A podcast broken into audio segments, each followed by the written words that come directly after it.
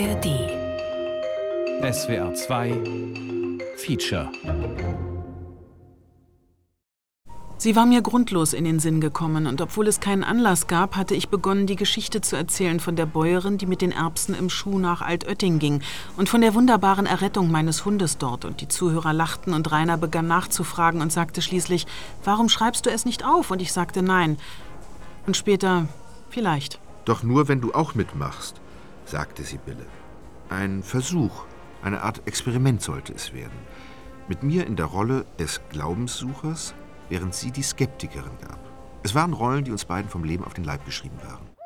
Die Gläubigerversammlung oder eine bayerische Wallfahrt von Sibylle Tamin und Rainer Schildberger.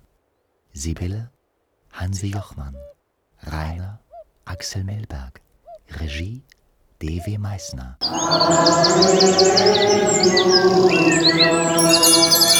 Die vier Jungs aus Hamburg flätzten auf den Sitzen und tranken Bier. Sie fuhren zum Oktoberfest, um einen Tag im Bierzelt zu verbringen. Und nur die Frage, welchen Campingplatz sie wählen sollten, war noch offen. Meine Antwort auf mein Ziel war verloren gegangen, hatte sich aufgelöst zwischen Berlin und Ingolstadt. Was wollte ich in einem bayerischen Städtchen bei einem katholischen Ritual?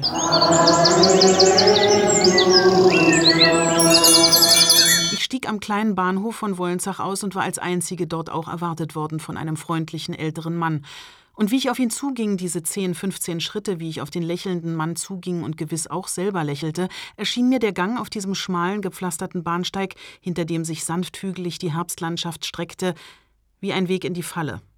Und ich schüttelte dem freundlichen Mann die Hand und wir begannen über die Wallfahrt zu sprechen, die er leitete, anführte als Pilgerführer. Und während er sprach, sah ich mit einem Mal ganz deutlich, dass ich mir selbst die Wiederholung der Vergangenheit zugemutet hatte. Was mir als herrlich ist, das ist, wenn ich in der Früh um drei oder in der Früh um vier unterwegs bin und ich sehe oben die Sterne, der Orion steht schon drum, der sonst der Wintersternbild ist. Oder wenn man dann am dritten Tag auf der Höhe runtergeht, da sieht man die ganze Bergkette schon, wenn, wenn Föhn ist.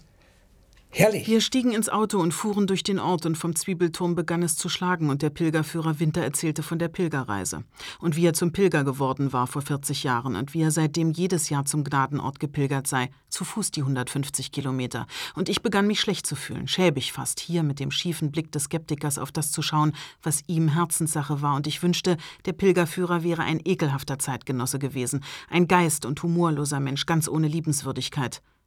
Aber er tat mir den Gefallen nicht. Ich habe oft schon gesagt, ich, wenn ich daheim 14 Tage in Urlaub bin, komme ich in Gedanken von der, von der ganzen Arbeit und das, was alles, dort, wenn ich noch im Beruf habe, zusammenhängt, komme ich nicht so weg, als wenn ich drei Tage nach heute hingehe.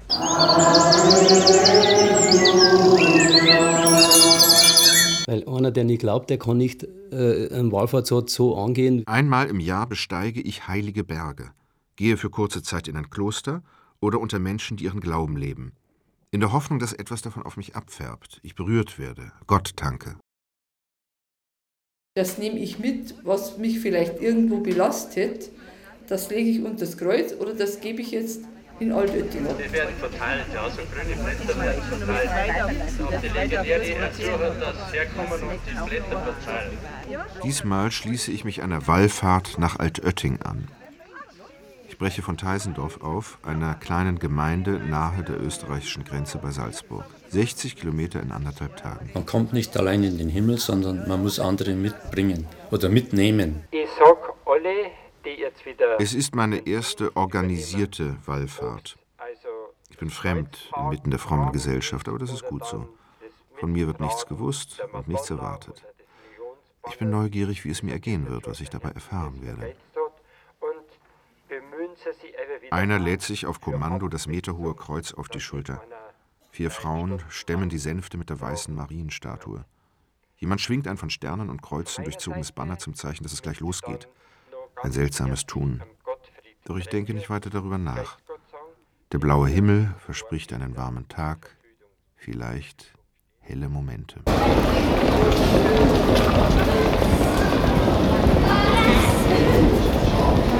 Sie hatten mich wie eine aus weiter Ferne aufgetauchte unbekannte Verwandte aufgenommen, der Franz und seine Frau. Denn das Hotel, das wäre nix. Da gäbe es morgens um halb drei doch weder Tee noch warme Semmeln. Ich stieg die Treppe hoch und schaute aus dem Fenster in die Nacht, in die versunkene Landschaft so nahe jener, die ich verlassen hatte vor Jahrzehnten, als alles gestorben und verdorben war und ich weggegangen war mit dem Kind. Es war ein verhexter Ort gewesen, dieser 200-jährige Hof zwischen den Hügeln in der Talmulde. Ein Unglücksort. Und er war es, soweit man zurücksah, immer schon gewesen. Immer schon waren dort die Männer jung gestorben und die Frauen weggezogen und alleine alt geworden. Über Haus und Ackerland lag kein Gelingen, man konnte es sehen. Der alte Rauscher, der morgens und abends in Hut und Pantoffeln den Weg am Haus vorbeischlurfte, hatte eines Tages an die Tür geklopft und gerufen: Kommen Sie, Bille, ihr habt ja was. Und weil das zufällig mein Geburtstag war, war ich überrascht und freudig auf ihn zugegangen, und er hatte den Arm ausgestreckt und mit der ganzen Hand auf das Gemüsebeet gezeigt und gesagt: Die Gurkenpflanzeln da, die wären a nix. Und so enttäuschend die Begegnung gewesen war, so entschieden hatte der Rauscher recht gehabt, denn nicht einmal mehr die Gurkenpflanzen gediehen hier. Und so war ich mit dem Kind in die Stadt zurückgezogen. Weil wenn man jung ist, dann meint man, wie stark und wie gut man selber ist, dass man dann doch keinen Herrgott braucht. Liebe Freundin, wie das anfing mit dieser Suche, möchtest du wissen.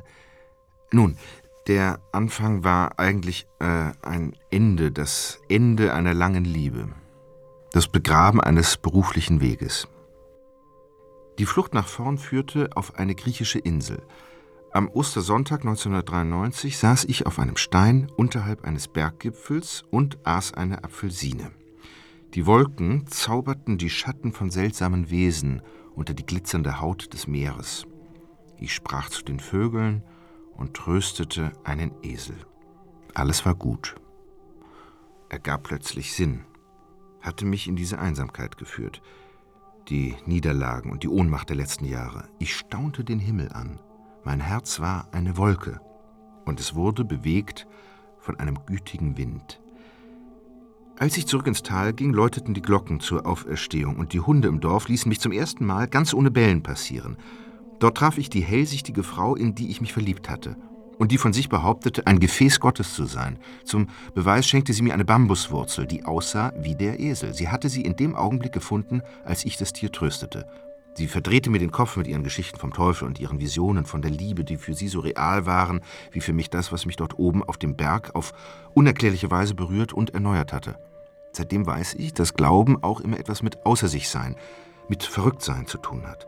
Dass man auch irre werden kann an Gut und Böse, aber dass es existiert und die Geister zu prüfen sind, mit denen wir uns einlassen.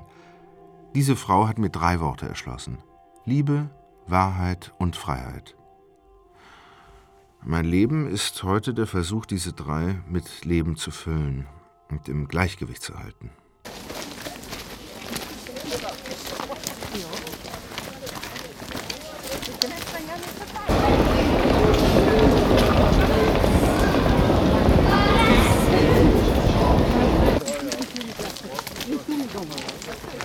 Es regnet. Der Platz ist dunkel und voll Menschen. Sie schieben sich vorwärts in die schmale Straße, werden geschoben von den vielen, die noch aus der Kirchentür drängen. Verzeihen Sie, wissen Sie, wo der Sechser ist? Der Sechser? Ja. Wo ist Gruppe 6, frage ich unterm Schirm hervor. Ein Mann in orangefarbener Leuchtweste und muss zurück hinter die Kirche, aus der immer noch die Menschen treten, jetzt kurz vor drei Uhr morgens. Und der Segenswunsch des Pfarrers hängt noch unter den barocken Deckenfresken. Und die Orgel dröhnt noch heraus mit einem Loblied. Und jetzt habe ich die Gruppe 6 gefunden und stelle mich zu zwei in Regenkleidung verhüllten Menschen in die Reihe.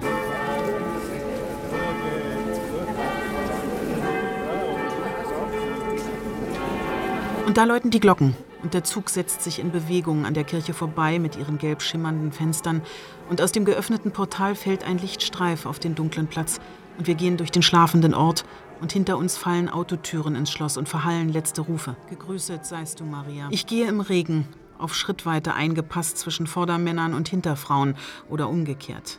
Der ganze Zug in Dreierreihen, im Lispeln des Regens, im Schurren, Reiben, Klopfen der Schritte von 2000 Füßen. Gegrüßet seist du, Maria. Maria, voll der Herr ist mit dir. Du bist gesegnet unter den Frauen und gesegnet ist die Frucht deines Leibes, Jesus der in den Himmel aufgefahren ist. Heilige Maria, Mutter Gottes, bitte für uns Sünder, jetzt und in der Stunde unseres Todes. Amen. Gegrüßet seist du, Maria, voll der Gnade. Vater unser im Himmel, geheiligt werde dein Name. dein Reich komme, dein Wille geschehe, wie im Himmel, so auf Erden.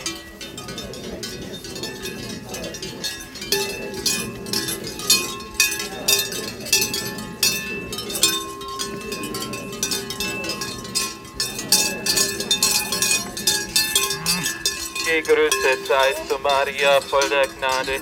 Der Herr ist mit dir. Du bist gebenedeit unter den Frauen. Und gebenedeit ist die Frucht deines Leibes, Jesus, den du Jungfrau vom Heiligen Geist empfangen hast.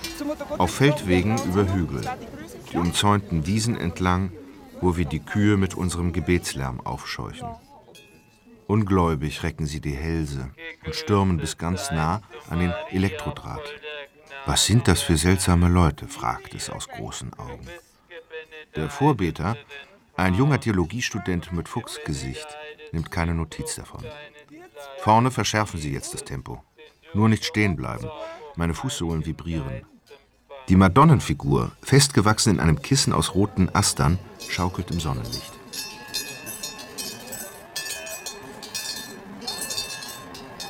Wir opfern uns praktisch die Freizeit ich kann der Mountainbike fahren, ich kann Berg gehen. Aber ich habe mir diese Zeit genommen für die Mutter Gottes. Dadurch erwarte ich mir, dass der Herrgott praktisch auch mich aufnimmt.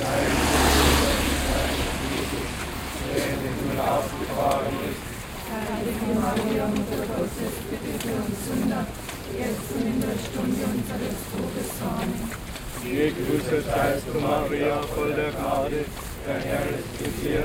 Du bist gebenedeit unter den Frauen und gebenedeit ist die Frucht deines Leibes, Jesus, der in den Himmel aufgefahren ist.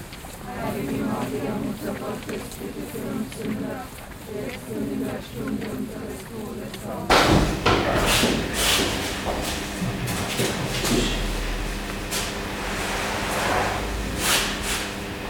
Lieber Freund, Stell dir vor, eine Zehnjährige rennt zur Kirche, zweimal die Woche abends um sechs, einmal Sonntagmorgens um zehn. Vielleicht ein Fall für den Psychiater? Meine Eltern störten sich nicht wirklich an meinem Verhalten. Sie schüttelten wohl erstaunt die Köpfe, aber was sollte schon sein an frommer Haltung? Kommt sie schon nicht auf dumme Gedanken? Die Kirche lag einen Kilometer von unserem Haus entfernt und ich brauchte genau drei Minuten, um kurz vor dem Sakristeiglöckchen und dem ersten Orgelton dort einzutreten. Ach, der Orgelton. Die Wendeltreppe hoch zur Empore, ein kurzer Blick zur Orgelbank und hocherrötend niedergekniet aufs hölzerne, abgewetzte Kniebrett und 30 Minuten lang stehen, sitzen, knien, Gebete hersagen und Lieder singen und keinen einzigen frommen, aber jede Menge schöner Gedanken denken. Aber alle schönen Gedanken sind sündig.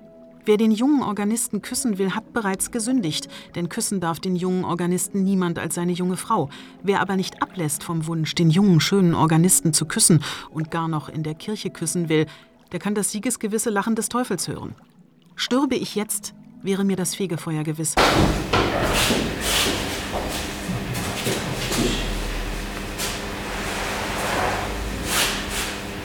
Mit der Angst beginnt es die fromme Großmutter, die dem Kind mit starken Farben die Schrecken der Höllenqualen malt. Die fromme Ordensfrau im Kindergarten, die ruft: Da hast du dem Teufel wieder einen Holzscheit geliefert. Die fromme Katechetin in der Schule, die mit verdorrender Zunge droht und zuwachsendem Mund für den, der kichert. Und das mit dem zugewachsenen Mund war freilich ein starker Grund, besorgt zu sein. Und jeden Morgen griff ich schnell zum Mund, ob etwa das Grässliche über Nacht geschehen war. Es war ein Regiment der Angst, mit Rettungsangebot. Einzige Bedingung war die Unterwerfung unter die Unbedingtheit des Glaubens. Heilige Maria, Mutter Gottes, bitte für uns Sünder, jetzt und in der Stunde unseres Auf der Teerstraße durch die Dunkelheit. Wie dunkel die Nacht ohne Licht sein kann, hat ein Städter längst vergessen. Nichts ist zu sehen, nichts. Kaum die eigenen Füße, kaum der Schemen des Vordermanns. Wer gibt hier eigentlich die Richtung an? Wohin lasse ich mich führen durch das Rauschen des Regens mit dem Tappen, Schlurfen, Klopfen von 2000 Füßen? Maria, voll der Gnade, der Herr ist mit mir. Du bist gebenedeit unter den Frauen.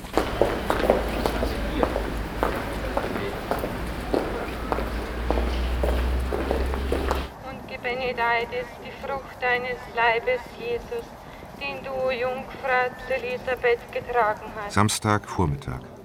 Zeit für Einkäufe. Doch immer wenn wir eine kleine Ortschaft betreten, unterbrechen die Passanten ihr Tun. Stehen Spalier. Schaulustig, aber nicht überrascht. Manche falten die Hände, beten mit. Die Kinder bekommen Heiligenbildchen geschenkt und einen Spruch oder ein Streicheln über den Kopf. Das Glockenläuten ist abgesprochen. Sei grüßt, du Königin, Mutter der Barmherzigkeit, unser Leben, unsere Wonne und unsere Hoffnung sei gegrüßt. Danke für diesen guten Morgen, danke für jeden neuen Tag. Danke, dass ich all meine Sorgen auf dich werfen mag. Aus heiterem Himmel ist da ein Widerwillen. Irgendetwas friert meine Neugier ein. Ist es die Stimme der Vorbeterin? Ist es der Text des Liedes? Ich hoffe, dass der Gedanke schnell vorbeigeht, der in meinem Kopf aufleuchtet. Du bist hier verkehrt. Was hast du hier zu suchen? Schere aus.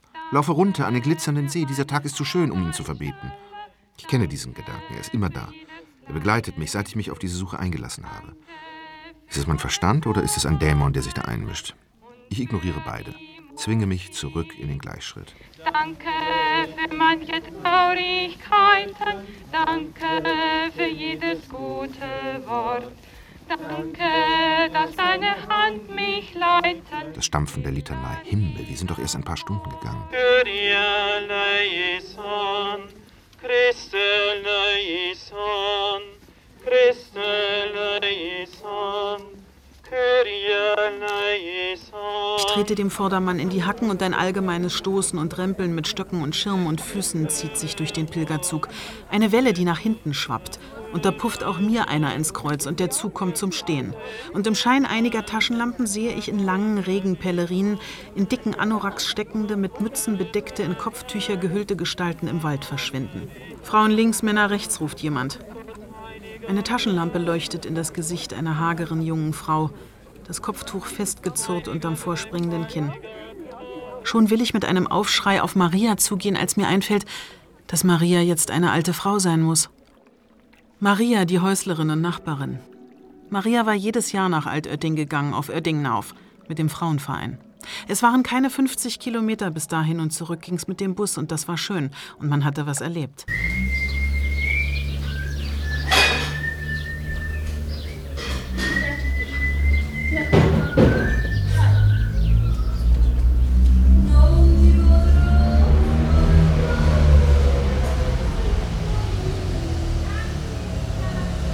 Das war jetzt 30 Jahre her, dass die Maria aufgebrochen war zu einer Pilgerreise, denn später hat sie das Wallfahren ganz gelassen, weil ihr die Füße so wehtaten, dass es ganz aus war. Und das rührte vielleicht daher, hatte die Maria gesagt, dass sie damals die Erbsen, die in den Schuh geschüttet wurden, damit der Wallfahrer auch merke, dass eine Wallfahrt kein Spaziergang sei, als sie damals die Erbsen gekocht hatte, ehe sie in den Schuh kamen, und mit dieser Lüge im Schuh hatte die Maria gesagt, sei sie vor das Gnadenbild getreten. Und das ist die Straf dafür, hatte Maria gesagt. Und, mei, da kannst nix machen. Die muss dann halt annehmen. Gott Vater im Himmel, erbarme dich unser. Gott Sohn Erlöser der Welt, erbarme dich unser. Gott Heiliger Geist, Liebe Freundin,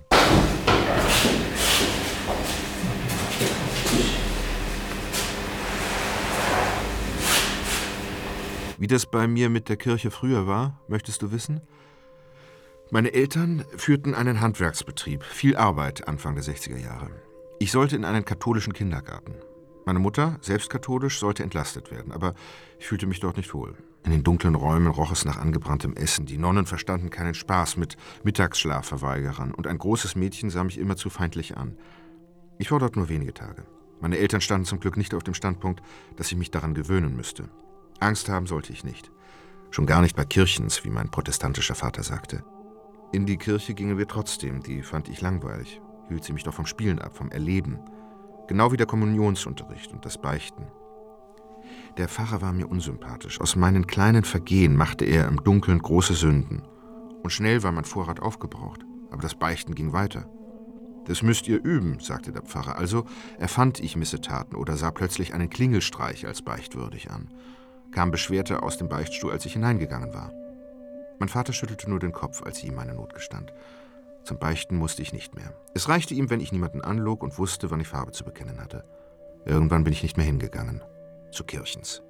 Mit der stimmte was nicht. Himmel aller singt zum Schalle dieses Liedes jubelt mit.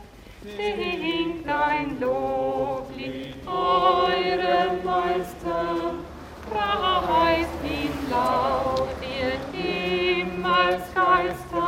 Körper, Geist und Seele ist eine Einheit. Und durch das Laufen bringe ich auch schon irgendwas weg. Das befreit irgendwie so. Den ganzen Kopf befreit das so. Und Jesus sagt auch, ich bin die Quelle des lebendigen Wassers. Und da denke ich mir, wenn uns das zugesagt ist, dann muss da irgendwas an der Sache dran sein.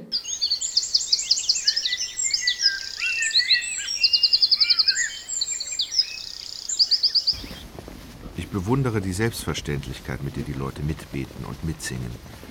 Ich kann das nicht.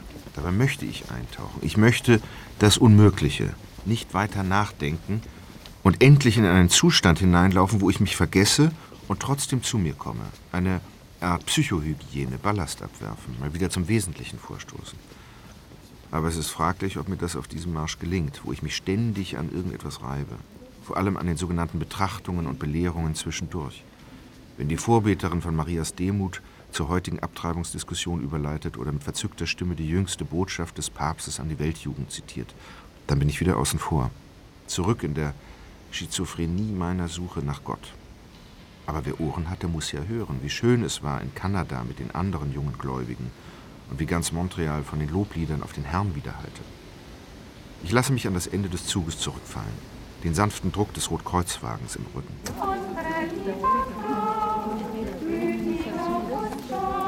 Da wird auch nicht da hinten so viel gebetet. Die tun mir ratschen, aber ich bin denen gar nicht böse, sie stören uns nicht.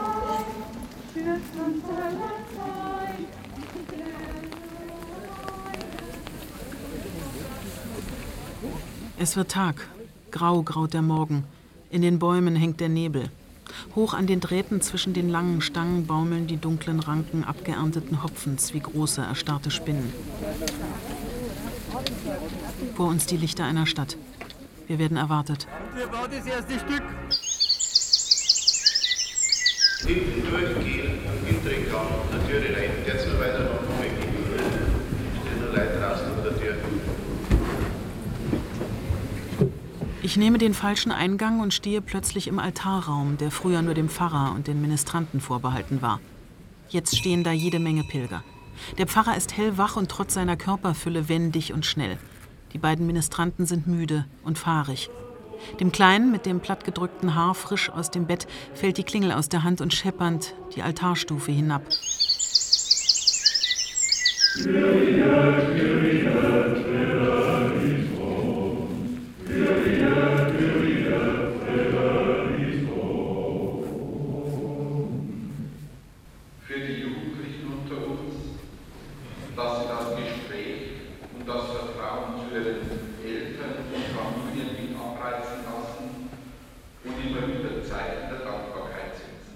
Der Bubi muss Ministrant werden, hatte die Maria gesagt, die das Kind Oma nannte. Ich hab schon mit dem Herrn Pfarrer geredet. Und der darf ihn nehmen, weil der Bub ist ja schon so gescheit, so gescheit schon, das ganz aus ist, gell, Bubi? sagte sie. Und du magst da Ministrant werden. Und der Bubi nickte und sagte ja und wenig später nein. Weil der Pfarrer einen Klumpfuß hatte und hinkte und die Geschichten vom Boxbeinigen waren gegen das mütterliche Veto dem Kind erzählt worden und taten ihre Wirkung. Zum Herrn Pfarrer würde das Kind nie und nimmer gehen. Und da ist dann Franzens Vater, der Metzgermeister von Winsham, beim Pfarrer vorstellig geworden.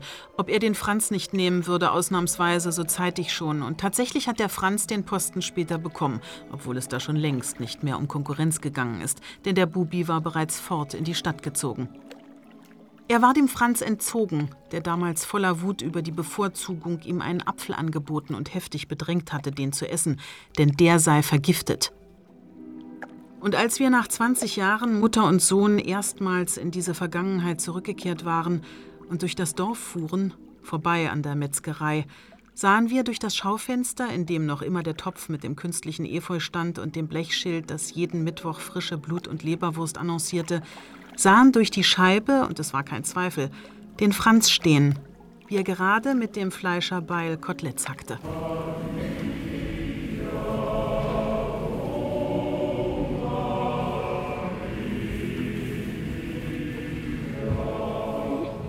Mein Jesus, verzeih uns unsere Sünden, bewahre uns vor dem Feuer der Hölle, führe alle Seelen in den Himmel, besonders jene, die deiner Barmherzigkeit am meisten bedürfen. Man bietet auch für die verstorbenen Eltern. Der Kontakt ist immer noch sehr stark da.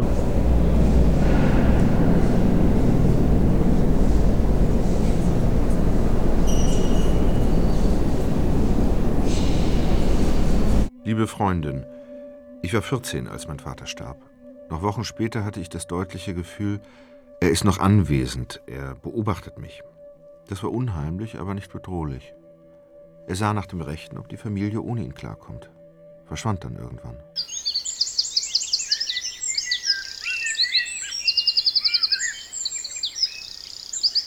Man glaubt ja auf jeden Fall, dass unsere Eltern oder unsere Geschwister oder unsere Nachbarn, die wir gut kennen und dann gestorben sind, dass man für die beten muss, dass sie vielleicht eher aus dem Fegfeuer kommen. Manche Freunde sagen, ich suche nach Gott, weil mir der Vater fehlte. Das stimmt vielleicht. Manchmal verspüre ich den Wunsch nach einem geistlichen Vater. Einem, der sagt, so steht's geschrieben, lebe danach und du wirst glücklich. Aber dann bin ich auch wieder froh, dass ich meine Fragen und Zweifel habe und sie nicht weniger werden. Ich suche keinen dreigefalteten Fertighimmel und kein Handbuchglück. Das Fegefeuer ist etwas für die, die es erfunden haben. Man weiß es nicht genau, aber der christliche Glaube verlangt es, dass man für unsere verstorbenen Mitbrüder betet.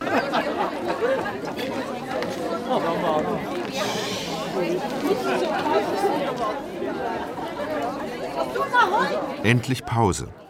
Wir sitzen an langen Holztischen unter freiem Himmel. Dicke Würste und scharfe Klappmesser werden aus den Rucksäcken hervorgekramt. Es gibt Tee, Bier und profane Themen. Die Frauen sprechen über Küchengeräte und Kochrezepte. Die Männer tauschen Erlebnisse der letzten Bergtouren aus. Auf den Gesichtern steht genug gebetet, jetzt lasst uns leben. Manche haben die schweren Wanderschuhe ausgezogen, genießen still die Sonne.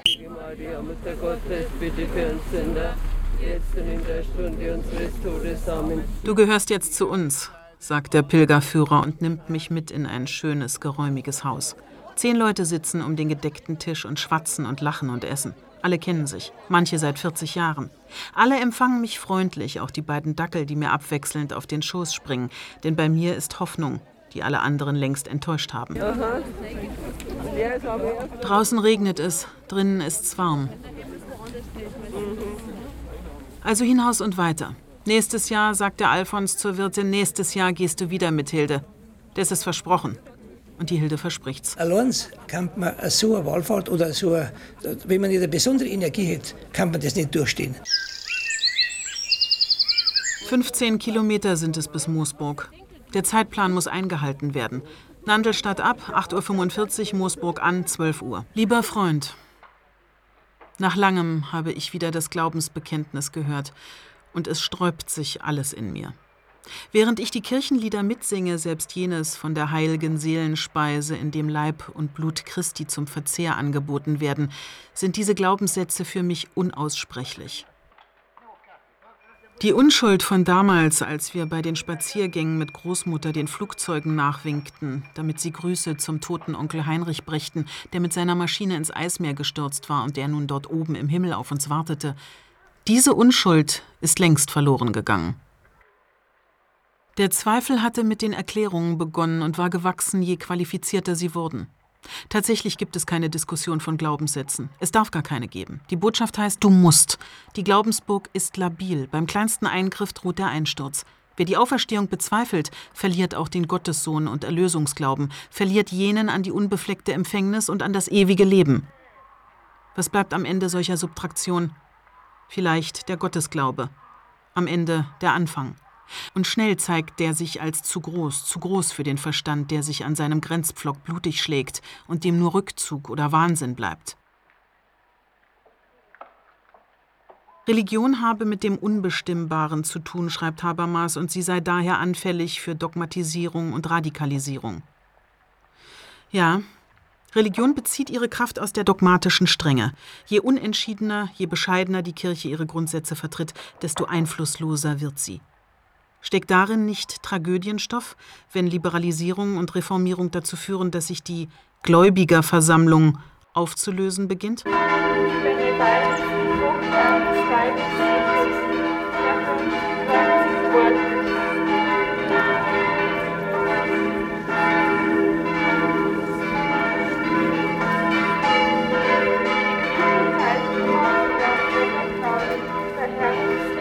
Für mich heißt Fanatik, wenn ich mir denke, ich muss, ich muss.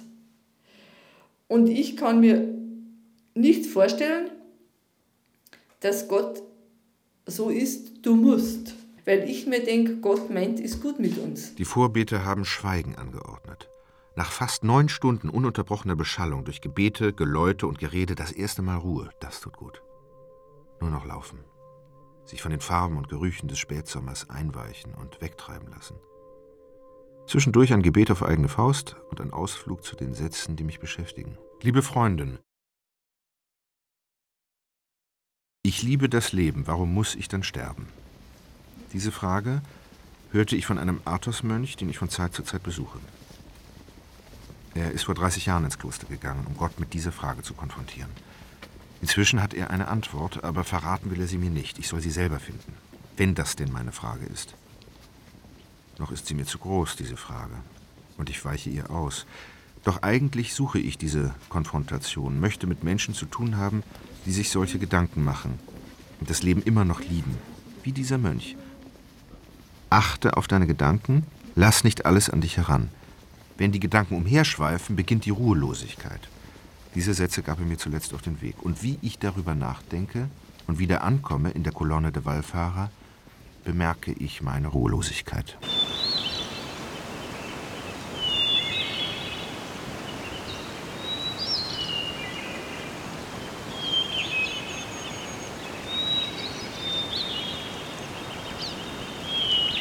Dieses Wallfahrten muss man auch üben und lernen. Es ist vorgekommen, dass da welchen Leuten schlecht worden ist. Und schon wieder beginnt das Gemurmel.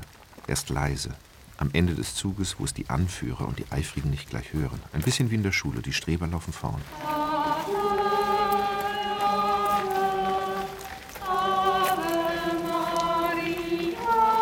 Schließlich schert sich keiner mehr ums Stillsein. Die Vorbeter nehmen das Programm auf.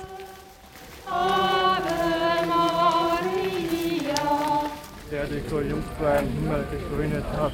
Heilige Maria, Mutter Gottes, für und in.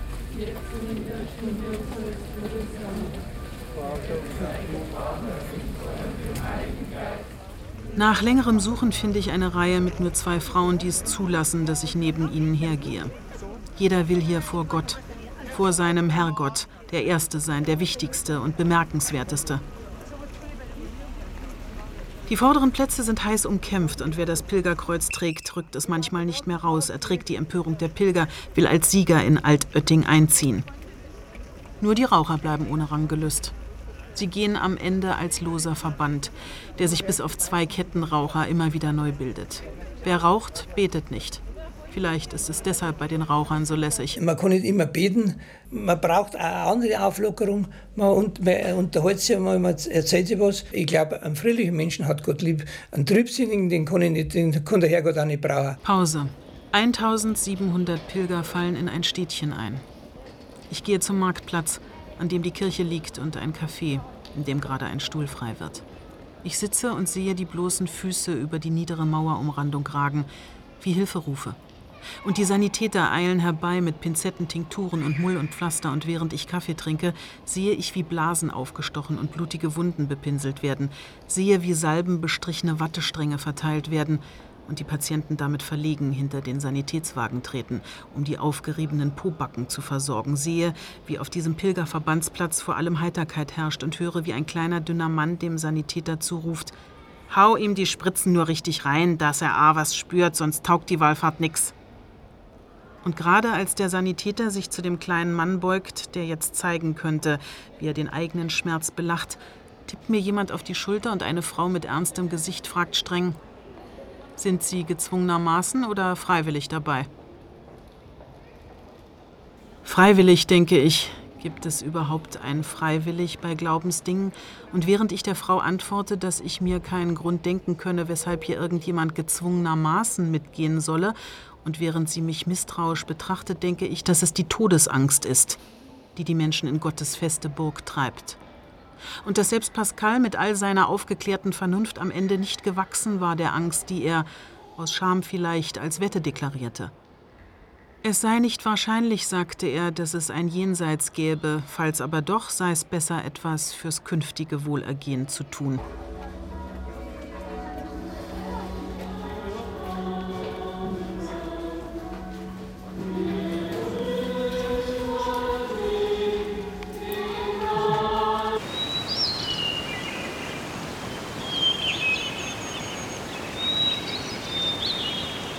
Am Ende des ersten Tages, Ankunft in Asten. Auf den letzten Kilometern Betonpiste bin ich merklich gealtert, die Hüfte. Jetzt will ich nur noch liegen und die vielen Ave Marias verdauen. Zusammen mit Hans Hogger, dem Bannerträger, lande ich zur Übernachtung beim Bauern Sterflinger, der jedes Jahr Pilger beherbergt. Wir sitzen auf gepolsterten Eckbänken. Über uns ein in Wachs gepresstes Marienbild. Es gibt Leberkäse und Bratkartoffeln und reichlich Bier. Bauer Sterflinger ist in Gesprächslaune. Und es ist einfach ein Ereignis und halt besonders.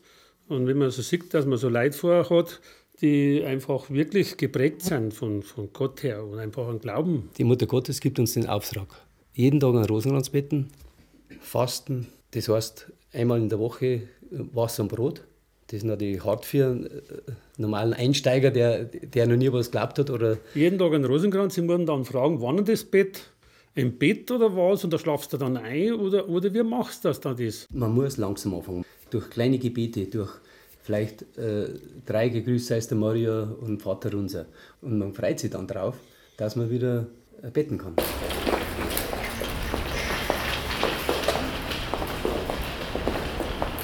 Liebe Freundin, als kleiner Junge wollte ich eine Zeit lang unbedingt einen Hund haben. Meine Eltern erlaubten es nicht. Ich betete. Lieber Gott, mach, dass meine Eltern mir doch einen Hund schenken. Mein Gebet wurde nicht erhört. Wozu dann überhaupt beten? Das sollte mir eine Lehre sein. Nie wieder, rief ich in meinem kindlichen Zorn. Später war ich froh, dass meine Eltern oder Gott nicht nachgegeben hatten. Ein Hund passte gar nicht zu mir. Als ich irgendwann das Gebet wieder für mich entdeckte, hatte ich auch immer die Geschichte von damals im Kopf. Wenn ich heute bete, dann um mich zu konzentrieren. Und sondern erlöse uns von dem Bösen. Maria, der Gnade. Es regnet, als müssten die Gebetsströme erst reingewaschen werden, ehe sie ins Himmlische vordringen können. Im Straßengraben vor einem Gehöft liegt ein Auto. Die Fahrertür steht zum Himmel offen. Aus dem Bauernhaus tritt eine Frau und ruft herüber: Ein Arzt! Habt ihr einen Arzt dabei? Der Zug unterbricht weder Tempo noch Gebet, zieht vorbei am Hof mit der gestikulierenden Frau und ich blicke zurück und sehe, wie sich der junge, baumlange Vikar aus der Gruppe löst und in großen Schritten auf den Hof zueilt, dass der graue Regenponcho sich nach hinten bauscht, als trüge der Vikar zwei Zentnersäcke Getreide dorthin.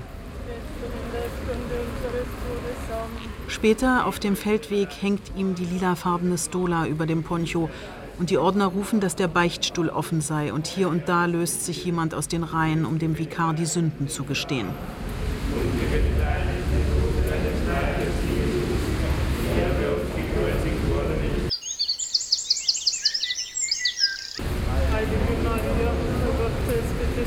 Lieber Freund, ich fühle mich wie ein Schauspieler, der lange Zeit eine Rolle in einem Stück gespielt hat und nun als Zuschauer die Aufführung der anderen beobachtet. Ich sage niemandem, dass ich längst dem Ensemble nicht mehr angehöre. Wozu auch? Aber ich beobachte mit zunehmendem Erstaunen die Glaubensgewissheit der Pilger. Mein Glauben lass ich mir nicht nehmen, sagt ein Familienvater und schüttelt dabei die Faust, als drohe er dem unsichtbaren Glaubensbeutel Schneider mit einem ordentlichen Schlag auf die Kinnlade. Gestern übernachtete ich in einem Trauerhaus.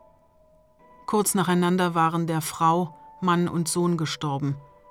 Es hat nicht anders kommen können, sagte sie, nachdem vom Unglück erzählt war, und es war klar, dass ihre Bereitschaft, den Dingen einen tieferen Sinn zu geben, für sie hilfreich war. Der Autounfall wurde zum sinnvollen Zufall, zum Hinweis auf eine lenkende Kraft, die sich einer Entdeckung durch unsere niederen Sinne entzieht. Wenn das Sterben des Mannes und des Sohnes in Gottes Plan und Willen war, dann darf der Mensch nicht hadern mit dem Schicksal. Am Ende erlöst der Herr von allem Übel. Und ich dachte, wenn dieser Gott derjenige sein sollte, dem wir diese Welt verdanken, dann sollten wir vielleicht vorsichtig sein bei der Annahme seines Erlösungsangebotes. Die Witwe servierte Sauerbraten, Knödelkraut und Bier, so viel man wollte. Und der Herr Pfarrer saß mit am Tisch und brachte die Runde zum Lachen, weil noch der harmloseste Witz eines Pfarrers etwas Hintergründiges hat.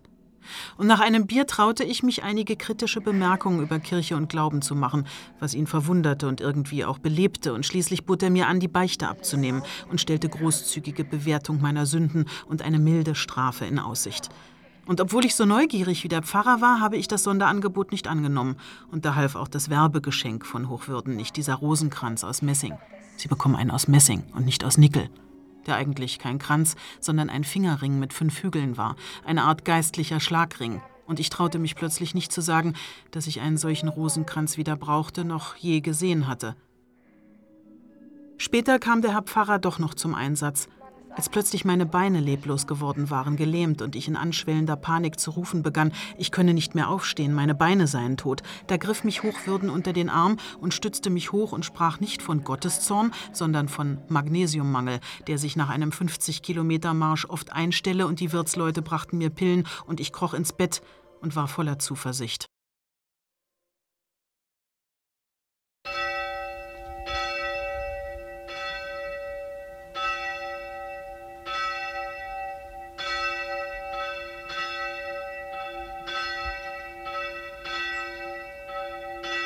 Im Traum habe ich die Madonna getragen. Das war nicht schwer, nur ein Gefallen, um den sie mich baten. Am Morgen bin ich weich und ohne Widerwillen. Es kümmert mich nicht weiter, dass die Vorbeterin das hohe Lied der Liebe zerpredigt oder ich in der Gebetspause schon wieder ein Rezept für Zwiebelsoße mit anhören darf. Die Rosenkranzsalven verpuffen an meiner Wanderlaune. Ich verbringe den Vormittag mit dem angenehmen Gefühl, das richtige Leben zu führen. Einige Pilger trauen sich an mich heran. Die sehen, dass ich nicht mitbete und nicht mitsinge. Was bist du für einer? Bist du echt? fragen sie freundlich. Zum Tragen der Madonna überreden sie mich nicht. Wenn das jetzt nicht eintrifft, was ich erbitte, bekomme ich zumindest die Kraft, dass ich nicht bös bin oder beleidigt bin, wenn es sein soll, bekomme ich auch die nötige Hilfe. Gegrüßet seist du, Maria, voll der Gnade. Der Herr ist mit dir. Du bist gebenedeit unter den Frauen und gebenedeit ist die Frucht deines Leibes, Jesus, der für uns Blut geschwitzt hat. Auf einer Wiese, nicht einmal 50 Meter entfernt, sitzt eine Mutter und stillt ihr Kind. Sie flüstert mit dem Säugling, summt etwas. Unweit grast ein Pferd im Sonntagslicht. Ist das ein Traum? Bemerke nur ich die Schönheit dieses Augenblicks? Warum bleiben wir nicht stehen? Weshalb betet alles weiter? Die Wallfahrer kommen mir auf einmal vor wie Schlafwandler, die nicht geweckt werden dürfen, weil sie sonst stürzen oder sich zu Tode erschrecken könnten.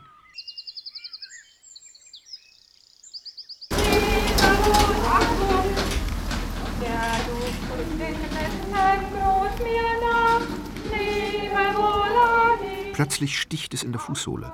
Wenig später kann ich kaum noch auftreten.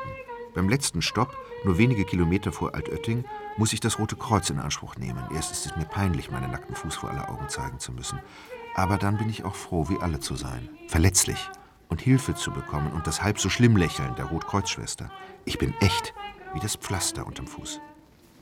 Ein Gruß von dir, du schönes Kind, lebe wohl.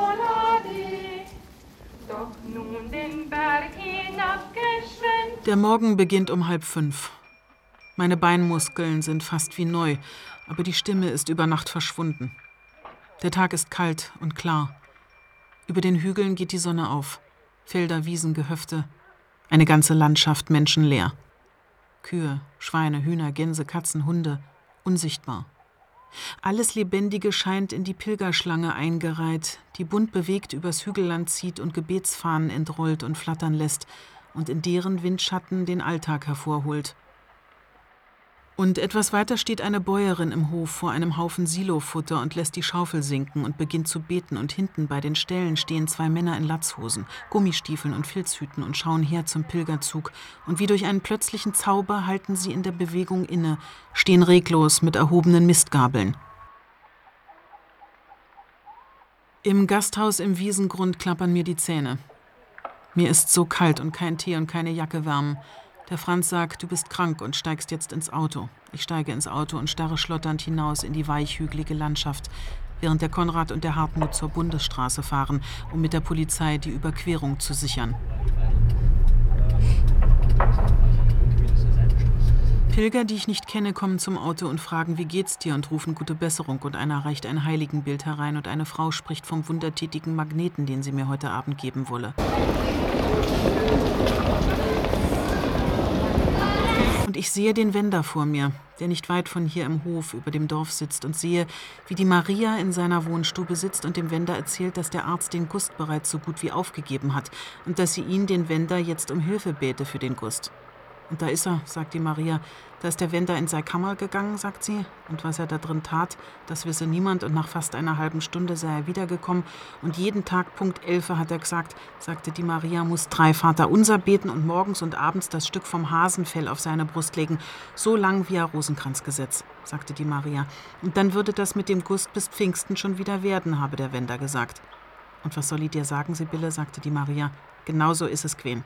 Auf den Tag genau zu Pfingsten ist der Gust aufgestanden und gesund gewesen.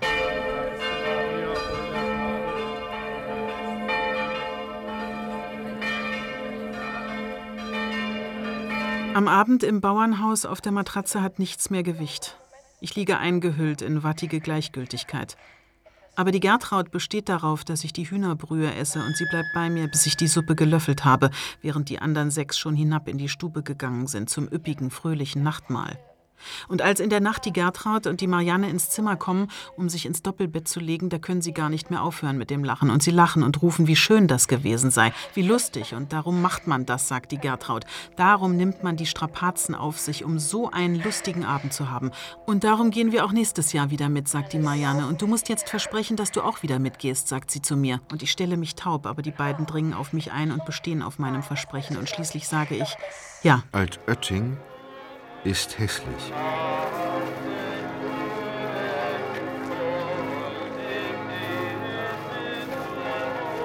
Zunächst ein Ring aus fußballfeldgroßen Parkplätzen, Gewerbegebieten und Bahngleisen. Am Eingang zur frommen Zone kurioserweise ein Esoterik-Shop. Die Konkurrenz bietet Meditation für Kinder mit Autoritätsproblemen und unerklärlicher Wut. Altötting ist ein Schock. Leuchtend weiß die verkehrsberuhigte Spielzeugstadt der katholischen Kirche. Barock bis in die Keller. Blattgoldluft, Devotionalienkitsch quillt aus den Buden.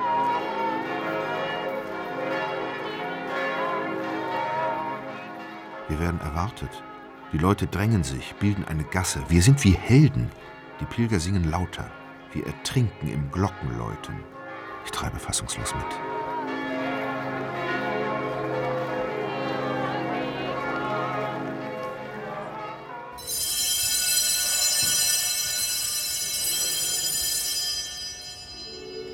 Ist die Krönung dann von der Wallfahrt.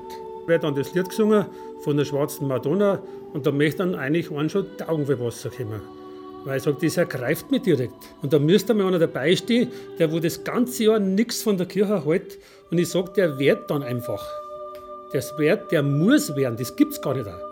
Weil wenn er da nicht wird, dann ist er wirklich Hoffen und Malz bei dem verloren.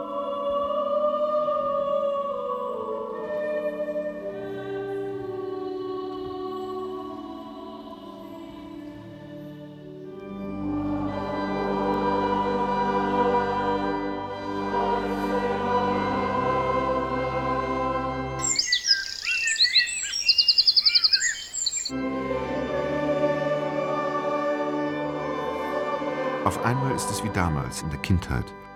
Ich langweile mich. Ignoriere den Aufruf zum allgemeinen Sündenbekenntnis und auch die Kapuzinermönche, die mit langen Stangen Säckchen durch die Reihen stechen und um Spenden bitten. Zum Glück ist der Gottesdienst kurz. Es wird Rücksicht genommen auf die echauffierten Pilger, die alle noch zum Gnadenbild wollen.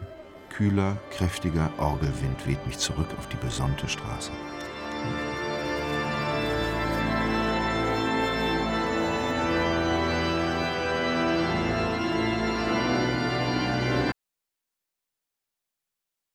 In Altötting fahre ich mit dem Auto ein, wie vor 20 Jahren.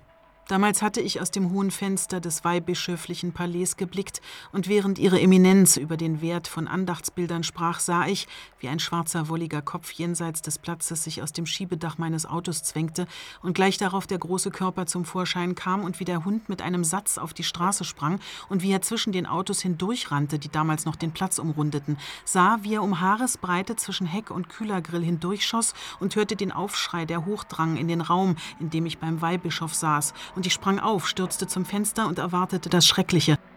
Und da stand der Hund wohlbehalten auf dem Gehweg vor dem Haus. Wir hatten damals Glück gehabt, der Hund und ich, und nichts vom kleinen Wunder war mir in den Sinn gekommen. Zum Wundern waren allenfalls die Büßer gewesen, die aus dem breiten Angebot von Kreuzen sich eines wählen konnten. Wie eine kleine krumme Bäuerin das große, zentnerschwere Kreuz sich auflud, während ein kräftiger Bauer mit Silbertalern auf der Weste ein kurzes handliches sich über die Schulter hing, wie ein überflüssig gewordenes Kleidungsstück. Und wie die Prozession der reuigen Sünder mit ihren Kreuzen die Gnadenkapelle ein ums andere Mal umrundete, wie die Stundenfiguren mittelalterlicher Turmuhren. Da hatte bei aller Zerknirschung Befriedigung auf den Gesichtern gelegen. Mit dem Kreuz als Siegeszeichen hatten sie den Teufel hier am Ort im Höllenschlund gebannt.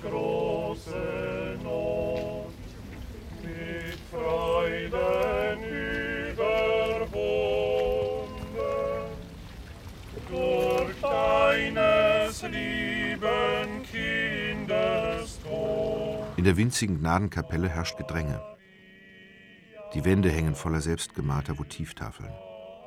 Maria hat geholfen. Aus seelischer und körperlicher Bedrängnis, aus Not und Ehekrise, Sucht und Feuer. Die Frömmigkeit dieser vielen Unbekannten rührt mich. Aber ich spüre auch wieder den Graben, der mich von dieser Art zu glauben trennt. Die Madonna ist eine kaum 50 Zentimeter große Holzfigur in einem ausladenden Goldmäntelchen, vor der alle knien und wünschen. Ich kann kein verkleidetes Stück Holz anbeten.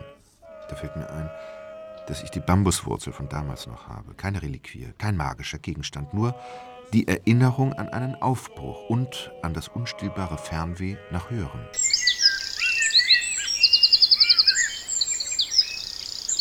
Im Gasthaus, in dem meine Wallfahrer zum Abschiedsessen sitzen, fragt mich ein Mann: So, haben's beim Gehen immer eine Wallfahrerkassette gehört? Und obwohl ich ihm erst erklären will, dass in meinen Ohren Mikrofone steckten und keine Lautsprecher, nicke ich, denn in gewisser Weise hat der Mann recht. Ich war Zuhörer und Zuschauer und mit dem Alfons und Fritz, Franz und Konrad, der Gertraud und der Marianne einen Weg zu gehen, war gut. Aber je näher sie mir kamen, je zugewandter sie wurden, desto schmerzhafter trennte eben dieser Weg. Ich würde mein Versprechen nicht einhalten können. Ich hatte dort auf ihrem Weg in ihrer wärmenden Gemeinschaft nichts zu suchen. In einem der Devotionaliengeschäfte kaufe ich eine Schneekugel mit der Madonna und dem Jesuskind darin. Wenn man das Glas schüttelt, verschwinden beide für Sekunden im Gestöber winziger weißer Flöckchen. Man muss Protestant sein, um über beleuchtbare Klappaltäre, heilige Kaleidoskope und Wasserfläschchen mit abschaubbaren Marienköpfen erbost zu sein. Und wenn Gott keinen Spaß versteht, kann ich ihn sowieso nicht ernst nehmen. Ich stehe vor dem Laden und staune den Sonntagshimmel an. Mein Herz ist eine Wolke. Ob mein Vater da noch irgendwo ist?